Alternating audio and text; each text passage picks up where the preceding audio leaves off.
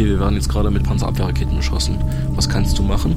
Die wollten uns einfach nur erwischen und wollten uns eigentlich an diesem Tag komplett vernichten. Leute wollten teils kämpfen, haben sich den Kampf gesucht, haben verloren, waren sauer, haben den Kampf wieder gesucht, haben wieder verloren. Die Zeit wurde irgendwie langsamer. Das kann sich keiner vorstellen. Das ist aber wirklich so. Man konnte durch den Hals in die Mundhöhle gucken und von der Mundhöhle in die Augenhöhle gucken.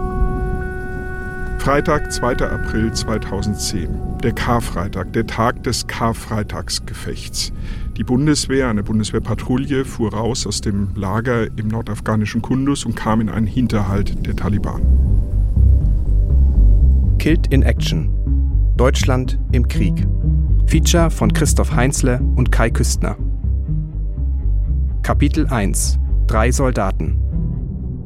Drei Soldaten haben wir da gerade gehört, einen Feldjäger, einen Scharfschützen, einen Fallschirmjäger, die alle drei mittendrin waren im Karfreitagsgefecht, dass sie zwar überlebten, die aber allesamt bis heute schwer gezeichnet sind von diesem Tag, äh, der ihr Leben wirklich komplett verändert hat. Alle drei haben uns äh, erlaubt, ungewöhnlich tiefe Einblicke in ihre Gefühlswelt zu werfen. Die Soldaten erzählen nicht nur von diesem Schicksalstag, also dem schwarzen Karfreitag 2010, bei dem drei Kameraden getötet, insgesamt acht verletzt wurden. Sie erzählen auch von ihrem Leben davor und danach. Und anhand äh, genau dieser drei Biografien wollen wir den Wandel der Bundeswehr beschreiben. Von einer Armee und eigentlich einem ganzen Land, das nach 1945 und nach grausamen Verbrechen der Wehrmacht im Zweiten Weltkrieg hoffte, mit Krieg eigentlich nie wieder etwas zu tun haben zu müssen. Die Bundeswehr zog dann nach Ende des Kalten Krieges als Friedensarmee in erste Auslandseinsätze, startete in Afghanistan ja auch zunächst als so eine Art Brunnenbohr oder Rotkreuz in Uniformtruppe, verwandelte sich dort aber in eine Kampftruppe, was lange kollektiv verdrängt wurde. Mhm. Und es gab auch diese neue Grundsatzfrage und diese Grundsatzherausforderung, man muss die Freiheit eben auch am Hindukusch und in Mali und anderswo verteidigen, gleichzeitig aber auch zum Beispiel das Baltikum, Osteuropa gegen Russland schützen. Mein Name ist Kai Küstner. Ich war damals Afghanistan-Korrespondent der ARD, bin heute im Reporterpool von NDR Info. Mein Name ist Christoph Heinzle, ich war Kais Vorgänger als Korrespondent und bin jetzt ebenfalls in der Rechercheeinheit von NDR Info. Wenn man so von drei Seiten Feuer kriegt, das ist schon echt anders. Ne? An diesem Karfreitag, am 2.4.2010, als unsere drei Soldaten ins Gefecht zogen, ist Mike Mutschke, ein Scharfschütze, Infanteriescharfschütze, mit rausgefahren mit seinem Golfzug und im Dörfchen Isakel kamen sie dann auch recht schnell unter Beschuss, gerade die Gruppe, der Mike Mutschke angehörte. Zunächst hatte Mike Mutschke ja wirklich Riesenglück, muss man sagen. Keine der Kugeln hatte ihn getroffen. Er hat es geschafft, sozusagen zu den Kameraden vorzustoßen. Aber da hat es ihn dann doch erwischt. Und zwar haben die Taliban ja dann kurze Zeit später eine Sprengfalle unter einem Dingo, also unter einem gepanzerten Fahrzeug gezündet, in dessen unmittelbarer Nähe sich Mike Mutschke befand. Völliger Filmriss dann bei ihm, viele Wiederbelebungsversuche. Er befand sich insgesamt vier Wochen im Koma, wurde ausgeflogen nach Deutschland und im Bundeswehrkrankenhaus Koblenz ist er dann irgendwann aufgewacht. Seine Eltern standen da bei ihm am Bett. Es ging eigentlich gar nicht.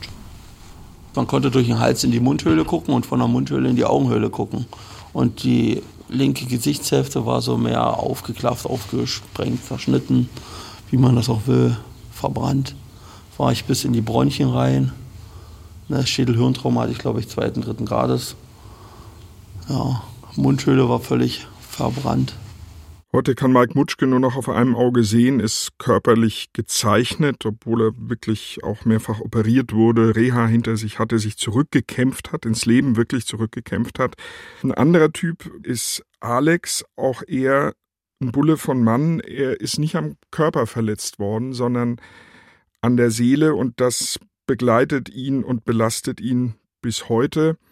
Wir nennen ihn Alex, weil er seinen Nachnamen nicht hören möchte in dieser Produktion. Und er hat das dann auch zum Anlass genommen, gleich zu sagen, kommt, wir duzen uns. Alex war ja ähm, nicht wirklich mittendrin im Karfreitagsgefecht. Sein Feldjägertrupp, die Feldjäger sind ja so eine Art Militärpolizei, war ähm, geschickt worden ins nahegelegene Polizeihauptquartier, was eigentlich von den Afghanen ja gehalten werden sollte. Aber alleine dahin zu kommen, gestaltete sich wirklich schwierig, viel schwieriger als gedacht. Äh, vor dem Eingang entstand an dem Tag nämlich äh, so ein Fahrzeugstau. Also die konnten da nicht einfahren, die Bundeswehrfahrzeuge. Und dann hat Alex die Situation erlebt, die sein Leben wirklich verändert hat. Ich habe nach vorne beobachtet, das weiß ich noch. Und mein Absitzer auf äh, vom, vom, von der hinteren Bank, die zu den Seiten raus beobachtet haben, da schrie auf einmal einer RPG. RPG ist äh, eine russische äh, Panzerabwehrrakete, also eine Panzerfaust in dem Sinne. Und in dem Moment gucke ich nach vorne und sehe im weiteren Straßenverlauf, wie auf einmal was aufblitzt. Und ich habe genau da hingeguckt, genau in die Richtung. Wahrscheinlich als einziger von meinem Fahrzeug. Und habe diesen, diesen Lichtblitz fokussiert. Und habe den auf einmal auf mich zufliegen sehen. Also ich habe dann ja, einen Tunnelblick gekriegt, kann man eigentlich sagen. Äh, die Zeit wurde irgendwie langsamer. Das kann sich keiner vorstellen. Das ist aber wirklich so. Wir müssen dazu wissen, das ist Alex erster Auslandseinsatz überhaupt. Er ist zum ersten Mal in Kundus äh, gerade ein paar Tage da, zieht dann den Rest ähm, seiner Zeit dort noch durch. Das dauerte ja noch ein paar Monate, die er da bleiben musste in diesem gefährlichen Kundus, obwohl ihm schon schwant, dass äh, dieser Beschuss, dass dieser Tag ihn wirklich innerlich verändert hat. Richtig klar wird ihm das aber eigentlich erst so richtig nach seiner Rückkehr nach Deutschland. Und da kam ich dann komplett zur Ruhe. Meine Verlobte war arbeiten. Ich saß allein zu Hause. Ich saß vorm Fernseher und lief die ganze Zeit Bilder vom Krieg in Afghanistan. Bis ich dann irgendwann nach ein, zwei Stunden mitgekriegt habe, der Fernseher ist ja gar nicht an. Alex lebt heute mit seiner Frau und seinem kleinen Sohn in einem Häuschen im Harz, aber er traut sich aus seinem Zuhause, aus seinen eigenen vier Wänden eigentlich kaum raus, weil er Angst hat, sich unter Menschen zu begeben. Ganz anders haben wir Philipp Porzig erlebt, äh, der dritte im Bunde der Soldaten, die wir eng begleiten durch dieses Gefecht, um dieses Gefecht herum. Seelisch, körperlich unversehrt, selbstbewusst, Baum von einem Typen auch, Fallschirmjäger, und er kommt eher wütend und ernüchtert drüber nach diesem Einsatz an diesem Tag, an diesem Karfreitag, der wirklich auch noch in ihm arbeitet. Das haben wir gemerkt. Porzig hatte den Auftrag, Verletzte rauszuholen, die Lage zu stabilisieren und diesem Golfzug, der draußen unter Beschuss war, die Möglichkeit zum Rückzug zu geben. Er bildete also so eine Art Feuerwehr und er musste da raus und es war ein Riesendurcheinander. Keiner wusste, wo Freund und wo Feind ist. Der Standort der eigenen Kräfte unbekannt. Die Absicht des Gefechtsverlaufes der eigenen Kräfte unbekannt. Sie wussten aber, dass der Golfzug da involviert ist. Ich wusste, dass da eine ganze Kompanie irgendwo sein muss. Aber nicht wo. Aber ich wusste aber nicht, wo sie waren. Chaos pur. Und Philipp Porzig kann in der Situation auch helfen, kann seinen Auftrag ausführen und der heißt, Eile dem Golfzug, benannt nach dem militärischen Alphabet, G wie Golf heißt es da, eile dem zu Hilfe mit deinem Zug, berge die Verletzten, lass sie bergen und bring sie rüber. Das hat er auch gemacht zu den US-Helikoptern, den Blackhawks, die da mitten im Feuerhagel runtergegangen sind. Anschließend Tote bergen, auch das ist passiert. Er ist dann auch noch eine ganze Weile dort geblieben. Und danach brodelt's aber in ihm, weil er nicht versteht, wie dieses Gefecht heroisiert wurde und dann Medaillen verteilt wurden. Es gibt so viele gute Soldatensituationen in Auslandseinsätzen, egal wer, die einen guten Job verrichten. Und ich finde es halt eben tragisch, dass Leute, eine geringe Anzahl, die Macht haben, sowas kaputt machen zu können. Es gibt natürlich Soldaten, die immer Gefechte suchen, weil sie natürlich eine Gefechtsmedaille haben wollen. Natürlich wollen sie ein Ehrenkreuz für Tapferkeit haben. Was bringt das? Was bringt das denn? Meine lag in der Kiste, jahrelang. Nun stellt sich die Frage, wie ist Deutschland da gelandet? Wie kam es, dass bis heute 58 Bundeswehrsoldaten nicht lebend aus Afghanistan heimgekehrt sind? Und was hat unsere drei Soldaten eigentlich dazu gebracht, in diesem Einsatz ihr Leben zu riskieren? Kapitel 2 Marschbefehl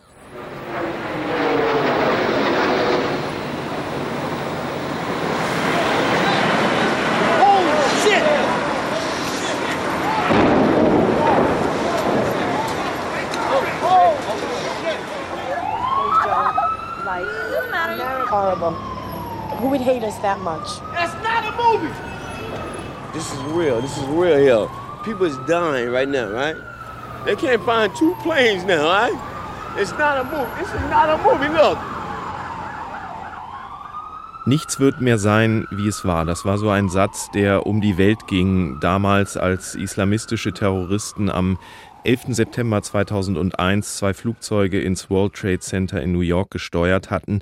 Die USA fackelten damals nicht lange, riefen sehr, sehr schnell den Kampf gegen den Terror aus. Und dieser 9-11 sollte Ausgangspunkt werden für den internationalen Afghanistan-Einsatz. Es war das erste und bisher einzige Mal in der Geschichte, dass der NATO-Bündnisfall ausgerufen wurde. Das heißt, der Angriff auf einen Staat, in dem Fall die USA, wurde interpretiert als Angriff auf alle, alle in der NATO. Am 4. Oktober 2001 wurde das festgestellt und schon drei Tage später flogen die US-Maschinen und halfen der Nordallianz auf dem Boden in Afghanistan gegen das Taliban-Regime vorzugehen. Wir wollen jetzt kein Geschichtsproseminar hier abhalten, aber sollten uns vielleicht noch mal vor Augen führen, warum eigentlich Afghanistan? Dort regierte das steinzeitliche Taliban-Regime, keine Musik, Mädchen durften nicht in die Schulen gehen, es gab Massenhinrichtungen in Fußballstadien in Kabul, ähm, es gab Steinigungen. Äh, dieses Regime bot dem Drahtzieher von 9-11 und dem Kopf der Terrororganisation Al-Qaida Gastfreundschaft und Unterschlupf. Osama bin Laden war das. Und dann haben die USA innerhalb weniger Wochen mithilfe eben der Nordallianz, die die Gegner der Taliban waren, erbitterte Gegner, hinweggefegt. Genau. Die Bundeswehr hat damals ja teilgenommen, nicht nur weil der NATO-Bündnisfall da war, weil es ein UN-Mandat dann gab für den Auftrag, Militär nach Afghanistan zu schicken, sondern auch aus Bündnissolidarität. Viele glauben und auch wir sind der Meinung, dass Deutschland auf einen Afghanistan-Einsatz dieser Dimension damals überhaupt nicht eingestellt war. Was vielleicht auch daran lag, dass man einigermaßen frohgemut oder zuversichtlich zum Beispiel in diese Petersberg-Konferenz gegangen ist, Christoph, die du miterlebt hast live.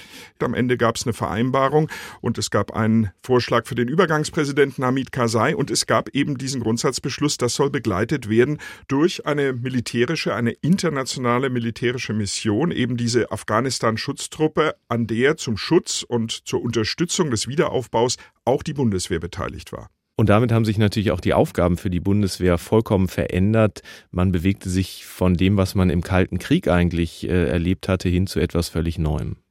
Man hat nur geübt und trainiert, aber die Motivation war ja damals mit Blick auf eine potenzielle nukleare Auseinandersetzung zu sagen, wir müssen sicherstellen, dass es gar keiner versucht.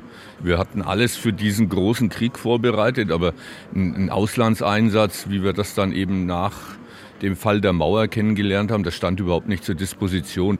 Frank Leidenberger, General, war damals dann später auch am Karfreitag 2010 dabei als Kommandierender in Nordafghanistan und Axel Hammers war dabei für die Fallschirmjäger als Kompaniefeldwebel. Man konnte, ich sag mal, bis 1992 nicht damit rechnen, dass man jemals ins Ausland in den Einsatz geht. Das kam erst mit den ersten UN-Aufträgen, die man gemacht hat in, sag ich mal, Kambodscha, Somalia. Da kamen erst die, die ersten langsam zaghaften Versuche, die Bundeswehr auch ins Ausland zu bringen. Ich wäre damals gerne gegangen, ja. ja. Auch schon zu den Zeiten, wo man in Somalia den Einsatz hatte oder auch im Kosovo, hat sich aber zu dem damaligen Zeitpunkt nicht ergeben. Vor diesem Kosovo-Einsatz stand aber zunächst mal ein hartes politisches Ringen, damals in den 90ern, zwischen den Parteien, aber vor allem auch innerhalb der Parteien, vor allem bei SPD und Grünen. Vor allen Dingen bei den Grünen würde ich sagen, die waren ja mal angetreten mit zwei Slogans, Atomkraft nein danke und Frieden schaffen ohne Waffen. Und nun entschied die Partei unter Außenminister Joschka Fischer, einem Grünen, die Bundeswehr in ihren ersten echten Kriegseinsatz zu schicken. Bewegte Tage waren das und, und wahnsinns emotionale Diskussionen, erinnere ich mich. Absolut, es ging um den Kosovo und es gab einen äh, wirklich unvergessenen Sonderparteitag in Bielefeld am 13. Mai 99, der unter Polizeischutz stattfand. Äh, Fischer wurde damals mit einem roten Farbbeutel beworfen, er litt einen Trommelfellriss, bestieg dann das Rednerpult im schwarzen Sakko, auf dem tatsächlich die Spuren von diesem Farbbeutel noch zu sehen waren und äh, der grüne Außenminister hielt dann eine flammende Rede, um die Beteiligung an diesem NATO-Einsatz im Kosovo zu rechtfertigen. Also die Beteiligung am Krieg gegen Serbien und Staatsoberhaupt Milosevic, der später auch wegen Völkermords angeklagt wurde. Die Rede wurde mehrfach unterbrochen von Applaus natürlich auf der einen Seite von seinen Anhängern, aber auch von Gegensprechchören. Äh, Demo-Plakate wurden ausgerollt, auf denen Kriegshetzer stoppen stand und damit meinten sie Joschka Fischer. Mit Sprechchören, mit Farbbeuteln wird diese Frage nicht gelöst werden, nicht unter uns und nicht auch nicht außerhalb. Ja, der Diplomatie eine Chance. Ich kann das nur nachdrücklich unterstützen. Nur ich sage euch, ich war bei Milosevic, ich habe mit ihm zweieinhalb Stunden diskutiert, ich habe ihn angefleht, darauf zu verzichten, dass die Gewalt eingesetzt wird im Kosovo. Es ging um eine Grundsatzfrage. Ist Krieg nur mit Krieg zu verhindern? Ist eine, wie man das nannte, humanitäre Intervention rechtmäßig legitim, weil man doch Menschenrechte schützen will? Oder schickt man die Bundeswehr da in einen völkerrechtswidrigen Einsatz im Kosovo, außerhalb Deutschlands, in einem fremden Land? Dieser Krieg geht nicht erst seit 51 Tagen, sondern seit 1992, liebe Freundinnen und Freunde. Seit 1992. Und ich sage euch, er hat mittlerweile Hunderttausenden das Leben gekostet. 1999 war jedenfalls ein echter Wendepunkt, nicht nur für die Grünen, sondern eigentlich für die gesamte Republik und auch für die Bundeswehr.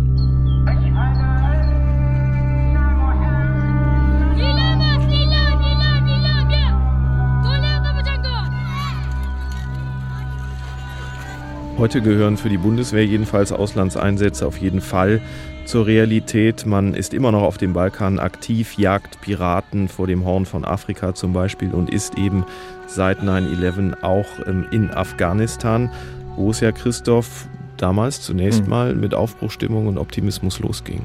Man baute auf die Bundeswehr, weil man doch so langjährige gute deutsch-afghanische Beziehungen hatte. Aber der Einsatz, erinnert sich der ehemalige General Frank Leidenberger, stand unter anderen Vorzeichen. Am Anfang war das emotional, glaube ich, immer so, dass alle dachten, oh, wir kommen uns zu helfen und sind eigentlich die freundlichen Mittler. Äh, aber es hat halt die andere Seite auch ein Wort mitzureden und die haben uns anders wahrgenommen.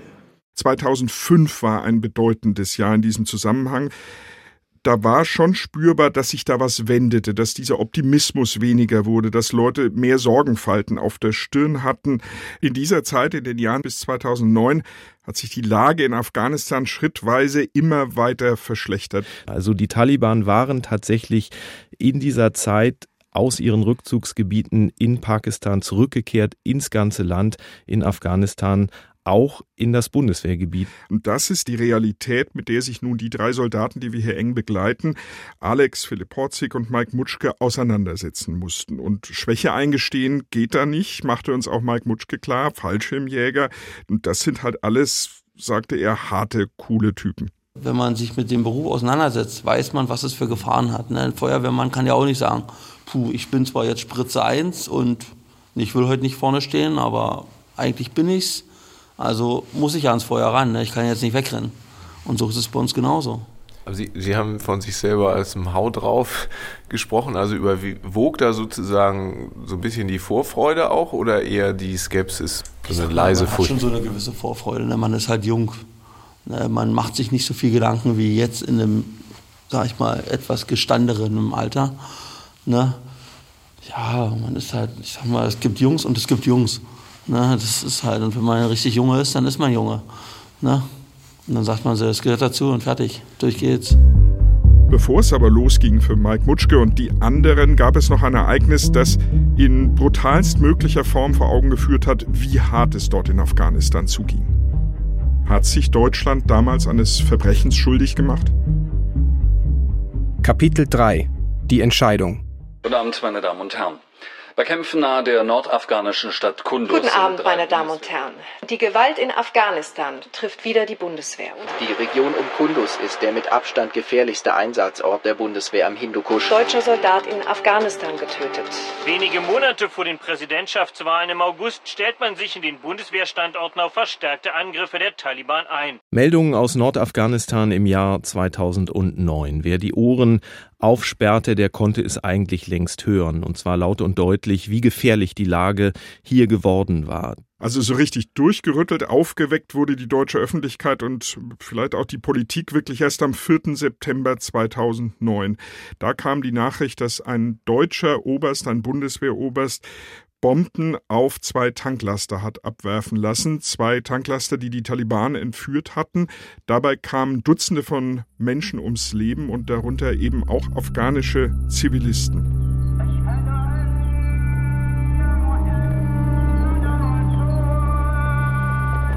In der Nacht vom 3. auf den 4. September 2009, einer echten Schicksalsnacht, befand sich ein deutscher Oberst, Oberst Klein, in einer schier ausweglosen Zwickmühle.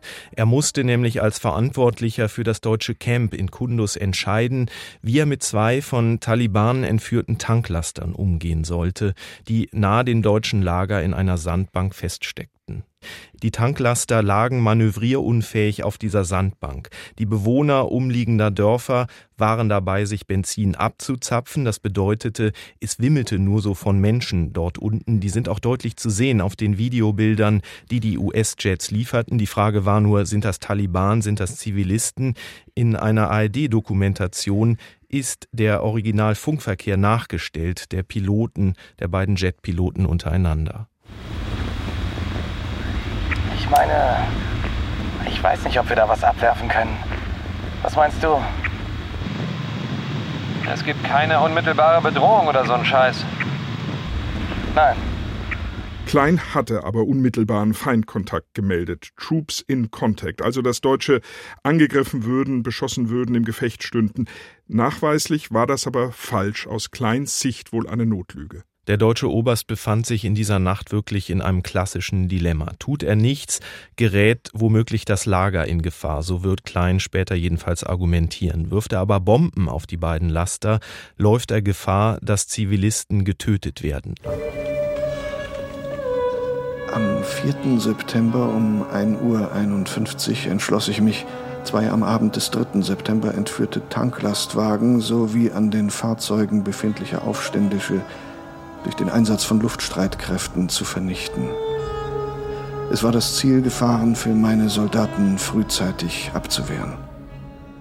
So formulierte es Klein Monate später wörtlich im Bundestagsuntersuchungsausschuss, nachgestellt in der ARD-Doku eine mörderische Entscheidung. Es war der folgenschwerste Befehl eines deutschen Kommandeurs seit dem Zweiten Weltkrieg. Aber es waren noch so viele Fragen offen im Nachgang, dass ein Bundestagsuntersuchungsausschuss eingesetzt wurde. Warum hat Klein Feindkontakt gemeldet, obwohl das ja falsch gewesen ist?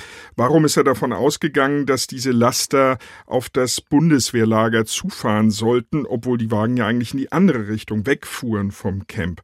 Im Untersuchungsausschuss saß damals für die Grünen Omid Nuripur. Es ist für mich außer Frage, dass Einsatzregeln verletzt worden sind.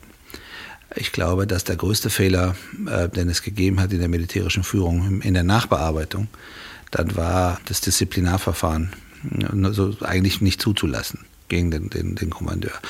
Nochmal, äh, ich glaube, dass äh, äh, der Oberst wirklich nach bestem Wissen und Gewissen gehandelt hat. Ich glaube, dass er kein schlechter Mensch ist und es geht nicht darum, ihm jetzt an die Gurgel zu gehen für eine Situation, in der viele andere äh, sicher auch überfordert gewesen wären. Es geht darum, dass die militärische Führung äh, solche Regelverstöße äh, tatsächlich nicht einfach beiseite schieben darf.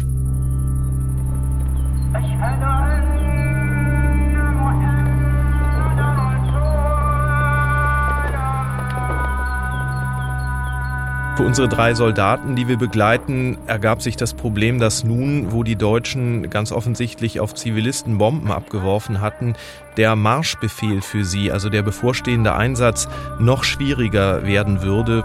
Aber wie heftig es dann tatsächlich für sie werden würde, das ahnten die drei natürlich nicht. Alle drei wurden in das Karfreitagsgefecht verwickelt. Es gilt als schwerstes der Bundeswehr seit Ende des Zweiten Weltkrieges, bei dem auch drei Soldaten fallen. Kapitel 4 Hinterhalt Da war ein Gehöft, das war mir persönlich komisch. Alle Leute waren weg. Ähm, es war auf einmal windstill gewesen.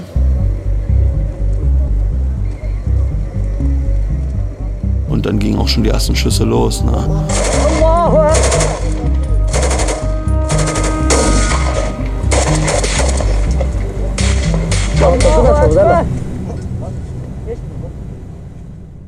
Allahu Akbar, Allah ist groß, hören wir im Propagandavideo der Taliban. Gedreht am Tag und im Karfreitagsgefecht am 2. April 2010. Drei deutsche Soldaten sind in diesem Gefecht gefallen, acht wurden verwundet. Für alle hieß das Stress, Todesgefahr, stundenlange Kämpfe, Tausende von Schüssen. Und dieses Karfreitagsgefecht, das brach überhaupt nicht aus heiterem Himmel über die Deutschen herein. Und hörbar war das auch in einem Gefecht direkt zwei Wochen vor dem Karfreitag. Da haben die Soldaten mit ihren Helmkameras dieses Gefecht aufgenommen, wie sie dort ähm, im Feuer standen, mitzuerleben in Videos einiger Soldaten aus der ZDF-Dokumentation Der Krieg bleibt. Wow. Weg los, weiter! Achtung, RPG! RPG ja. Achtung, runter! RPG. Ja, und los!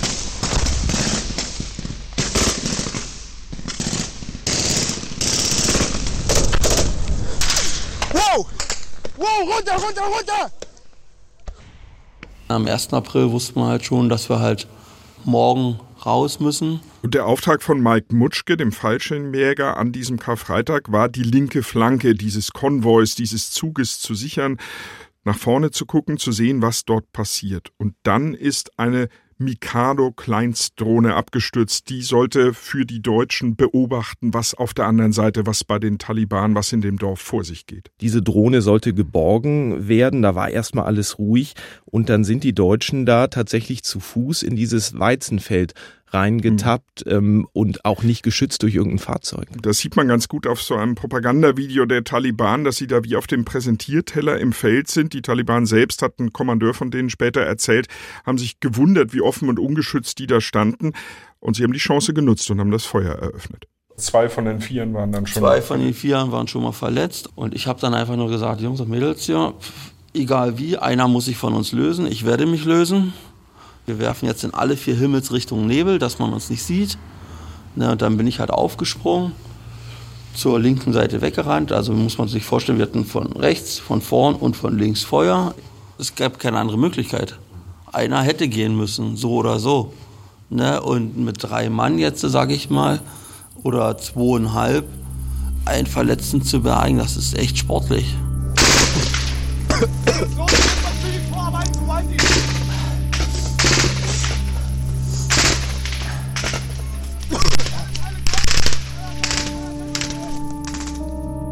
Das Schlimmste in diesem Gefecht, das kommt aber noch.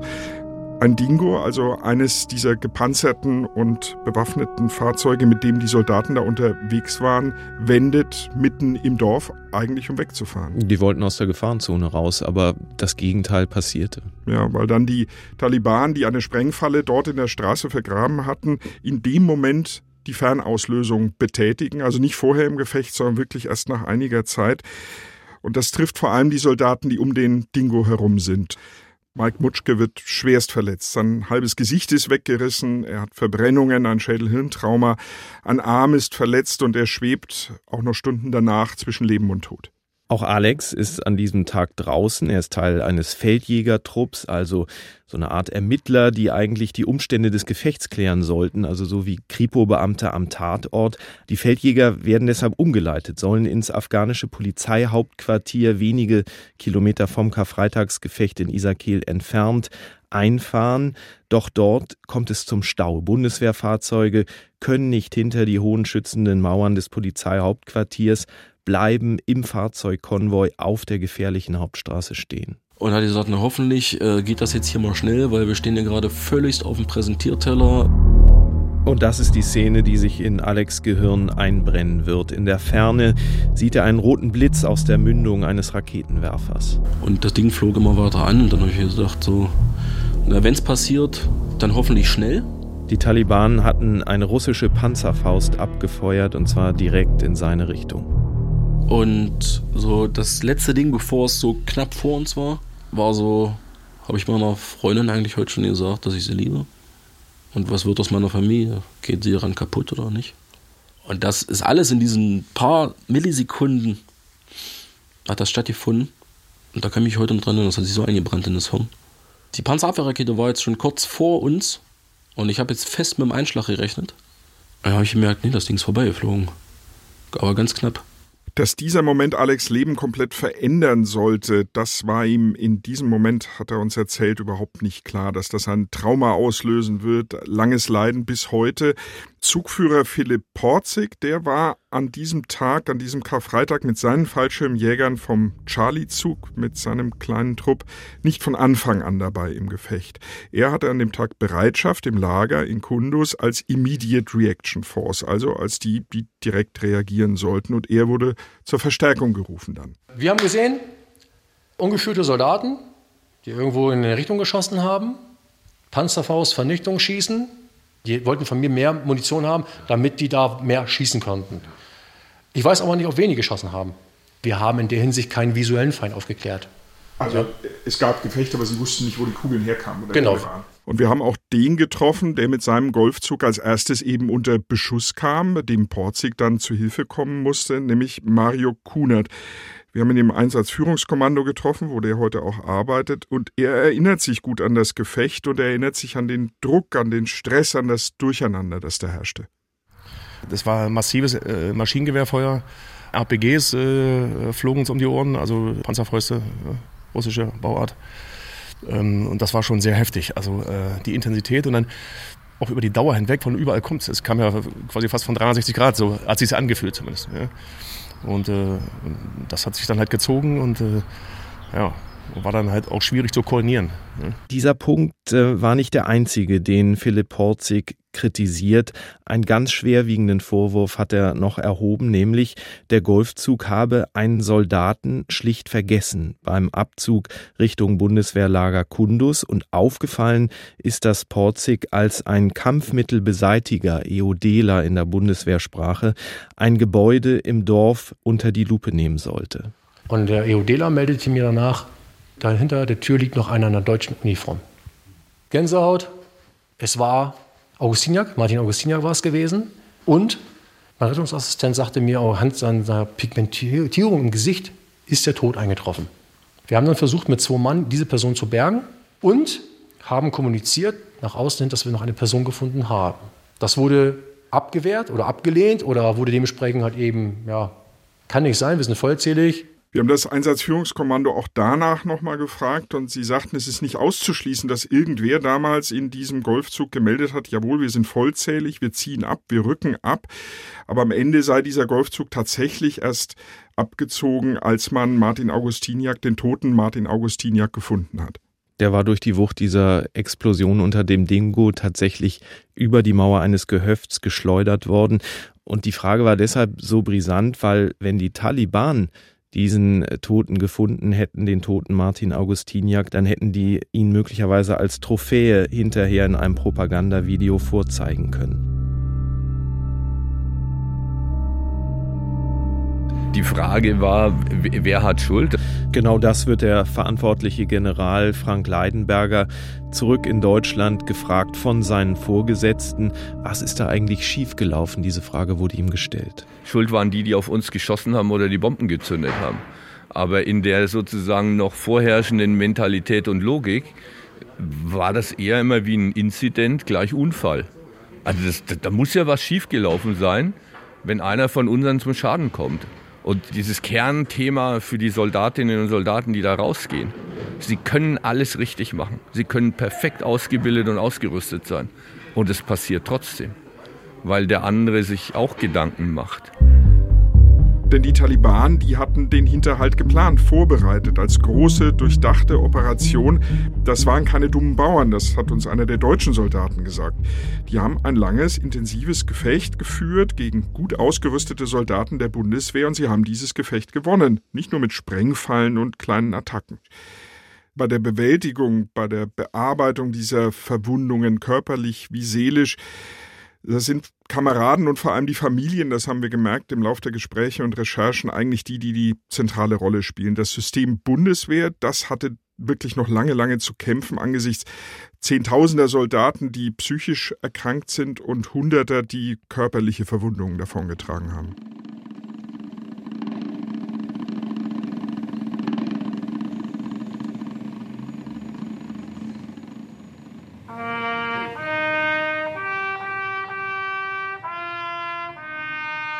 Kapitel 5 Weiterleben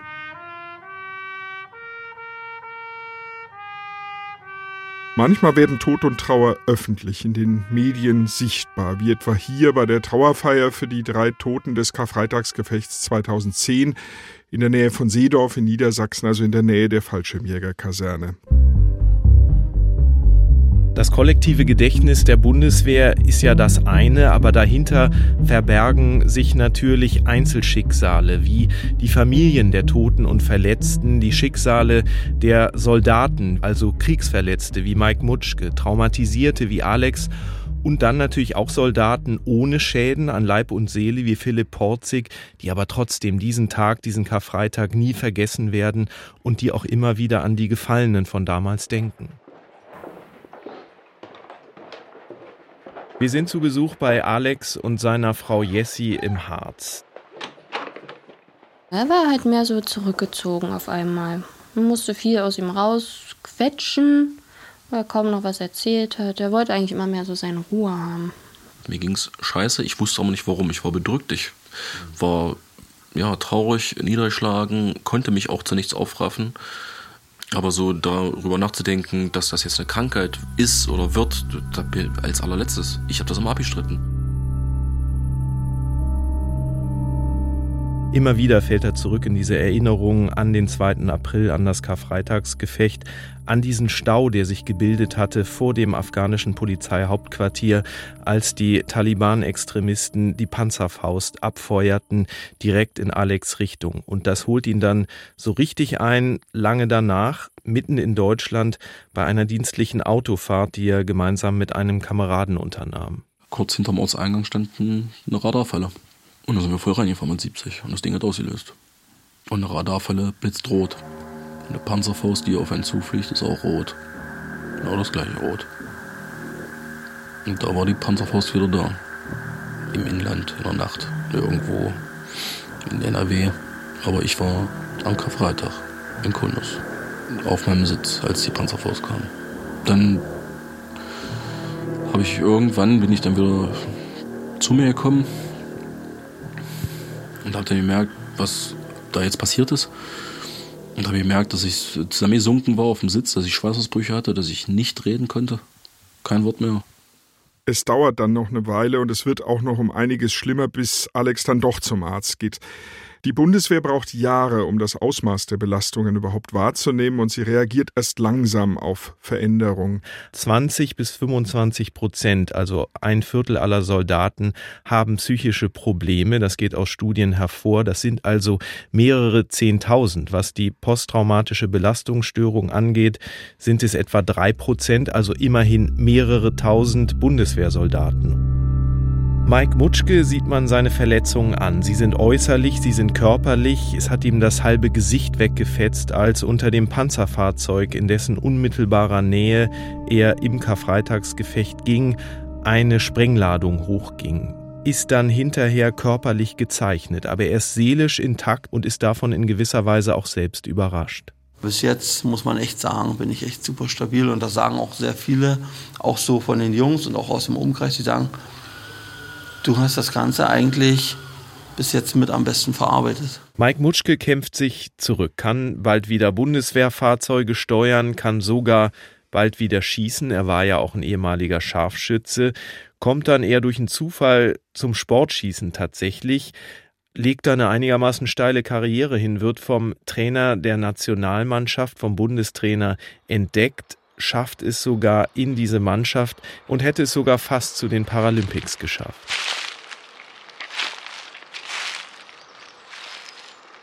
Wald der Erinnerung auf dem Gelände des Einsatzführungskommandos in Geltow nahe Potsdam. Hier sind auch die Ehrenmale aus den Bundeswehrlagern im Ausland wieder aufgebaut. Wir sind hierher gekommen am Jahrestag des Karfreitagsgefechts am 2. April und wie immer an diesem Datum sind auch Überlebende hier, auch der Spieß Axel Hammers. Der hat sogar bei der Einweihung 2014 des Ehrenmals hier des Walds der Erinnerung gesprochen. Mit Axel Hammers geht auch Mario Kunert durch den Wald an diesem Tag. Er hatte den Golfzug geführt, dem die drei Gefallenen angehörten und auch der schwer verletzte Mike Mutschke. Ich persönlich finde den Erinnerung toll. Ich bin nach wie vor der Meinung, dass wir das noch nicht in die Öffentlichkeit so äh, transportieren, wie es sein müsste. Weil ähm, ich habe immer das Gefühl hier, wir sind das, das Land der Weggucker und äh, was ich nicht sehe, ist auch nicht da. Und, und genauso, denke ich, geht man mit Militär um. Also äh, ich bin nicht der Meinung, dass wir sehr große Unterstützung seitens äh, unserer Bevölkerung haben, aber dafür ist die Regierung verantwortlich. Es ist schwer zu leugnen. Deutschland hat ein gestörtes Verhältnis zu seiner Armee, zu seinen Soldaten.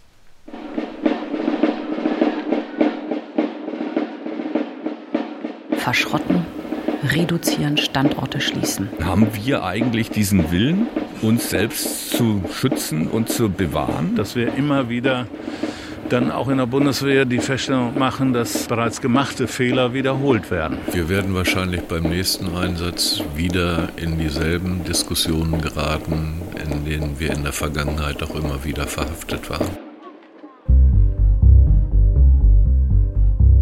Kapitel 6 Streitende Kräfte Rekrutinnen und Rekruten, brechen Sie mir zum feierlichen Gelöbnis nach. Ich gelobe, der Bundesrepublik Deutschland treu zu dienen und das Recht und die Freiheit des deutschen Volkes tapfer zu verteidigen.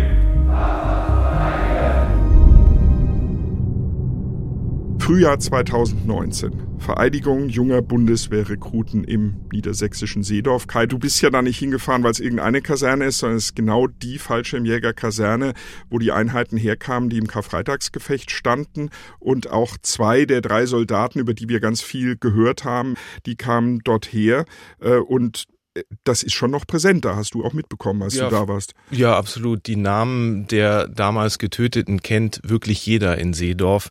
Da sind ganze Straßenzüge nach den Gefallenen benannt. Es gibt einen Gedenkstein, der aus Kundus in Afghanistan hierher nach Norddeutschland überführt worden ist, um einfach die Erinnerung wachzuhalten. Hm. Aber wir wollen uns ja jetzt weniger um die Vergangenheit kümmern, die haben wir lange beleuchtet, sondern in die Zukunft blicken. Klar dürfte für alle sein, dass mit den Auslandseinsätzen, das war jetzt nicht eine vorübergehende Erscheinung für die Bundeswehr. Das ist mit Afghanistan ja völlig klar geworden.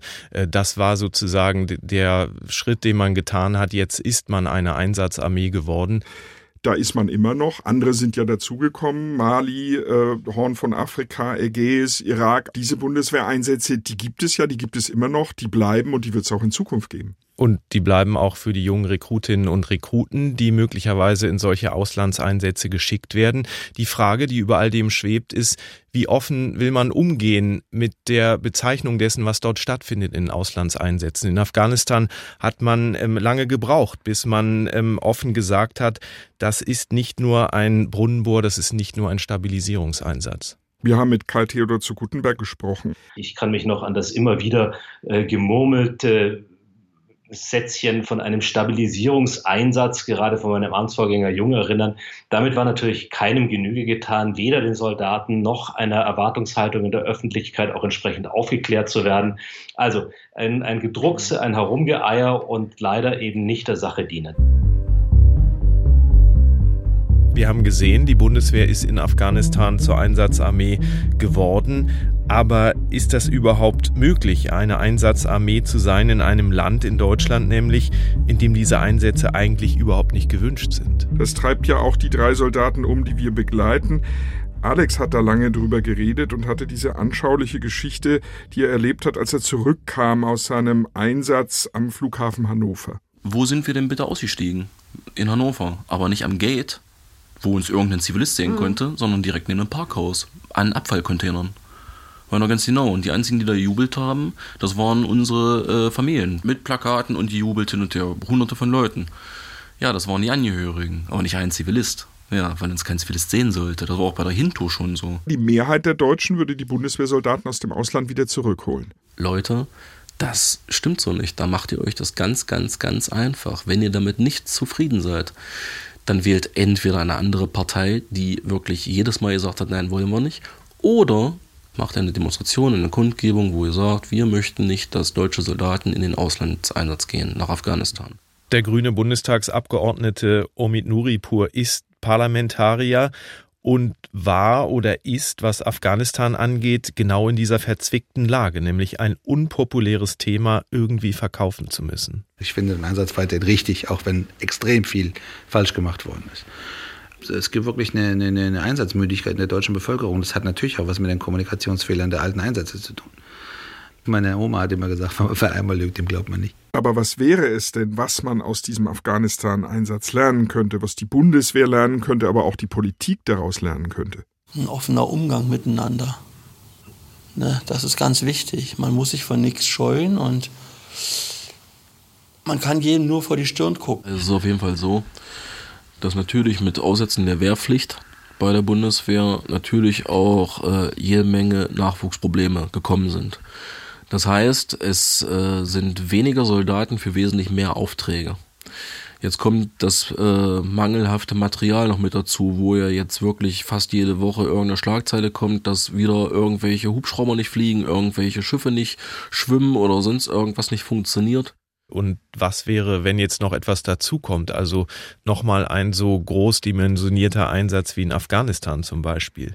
Und äh, dafür brauchen die Soldaten eben nicht nur moralisches Rüstzeug, also Rückhalt in der Bevölkerung, sondern sie brauchen auch konkrete Ausrüstung. Und das war ja das Problem schon im Afghanistan-Einsatz und so richtig besser geworden ist es ja nicht.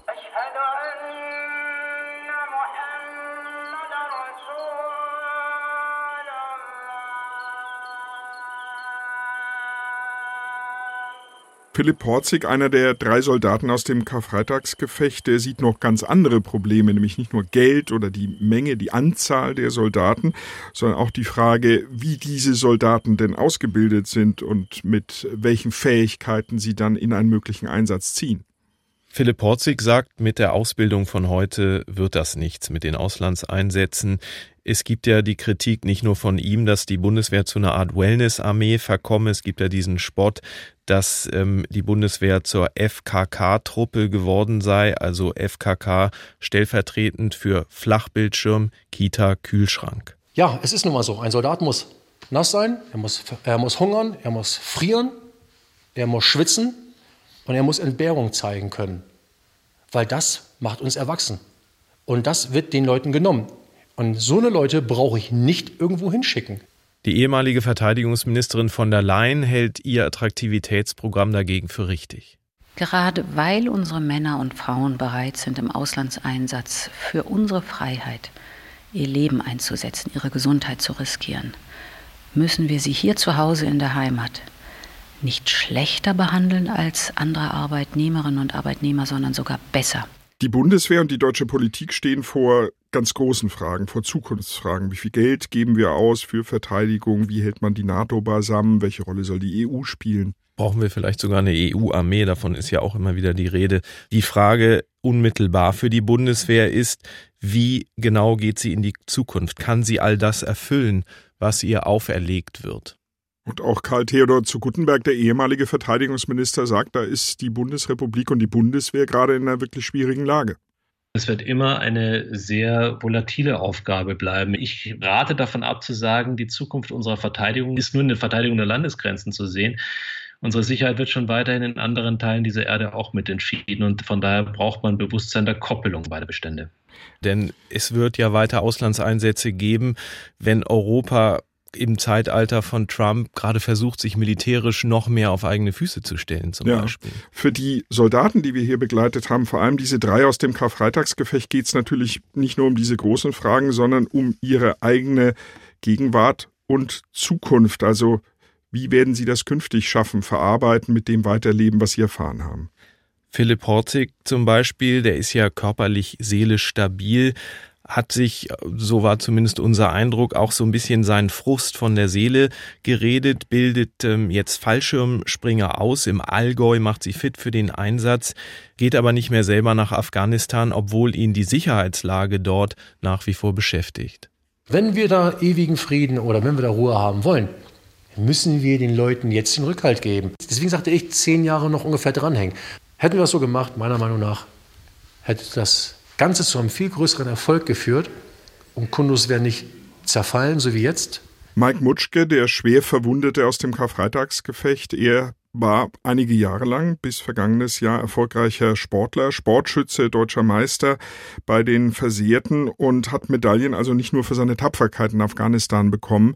Eine echte Herausforderung ist für Mike Mutschke, seiner Tochter, die jetzt zehn ist, inzwischen zu erklären, was damals eigentlich warum passiert ist. Wie und warum war das eigentlich so, Papa? Und haben da welche auf dich geschossen? Oder warum haben die das gemacht? Ne? Und das ist ja nicht so, dass man jetzt sagen möchte, das war alles schlecht und das sind ganz, ganz, ganz böse Leute, sondern man versucht es halt ja auch irgendwo so zu erklären, was ist deren Hintergrund von dieser ganzen Klamotte? Weil unsere Absicht ist es ja nicht, da irgendwie kaputt zu machen, sage ich jetzt mal so. Ne? Sondern wir wollen ja irgendwo helfen. Also nichts Persönliches ist zumindest. Ja. ja. Taliban und ihn. Genau. Also Sie haben keine Rechnung mehr offen mit den nein, Taliban aus Israel? Nein, nein. Das ist ja dann auch eine sehr private, eine sehr persönliche Sicht auf ein großes politisches Problem, ein Riesenkonflikt, über den wir hier viel gesprochen haben, über Weltpolitik, über Strategie, über politische große Linien. Am Ende ist es die persönliche Sicht aus Blick unserer drei Soldaten, die wir lange begleitet haben. Alex Geschichte, sein Kampf gegen den Horrorfilm in seinem Kopf ist noch lange nicht vorbei, aber er hat versprochen, diesen Kampf weiterzuführen. Ich mache das, damit meine Familie was vom Vater hat. Und das ist auch der Grund, warum ich mir nicht das Leben nehme. Ja, mein Kind werde ich nicht traumatisieren, indem ich äh, ihm den Vater wegnehme.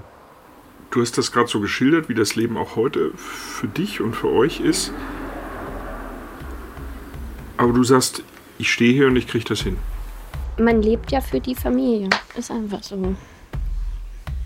Und da äh, hm, haben wir halt nun mal unseren kleinen Engel. Ich würde diese Frau immer wieder heiraten. Mhm. Das ist einfach so. Ist, äh, da, da, sieht man dann halt, ähm, auch wenn man oft von der Menschheit oder von der Gesellschaft enttäuscht wurde, sieht man dann, das sind nicht alle so. Es ist einfach wirklich Tag für Tag. Bringt Immer nix. für den Jungen da sein, den Tag rumkriegen. Es ist nun mal so. Mhm. Ja, es ist passiert, ich kann es nicht ändern, meine Frau kann es nicht ändern und wir müssen damit leben, was wir haben. Aber trotzdem versuchen wir das so gut es geht zu meistern. Auch wenn es schwer ist. Das schaffen wir. Ja. Hm. Liebe dich.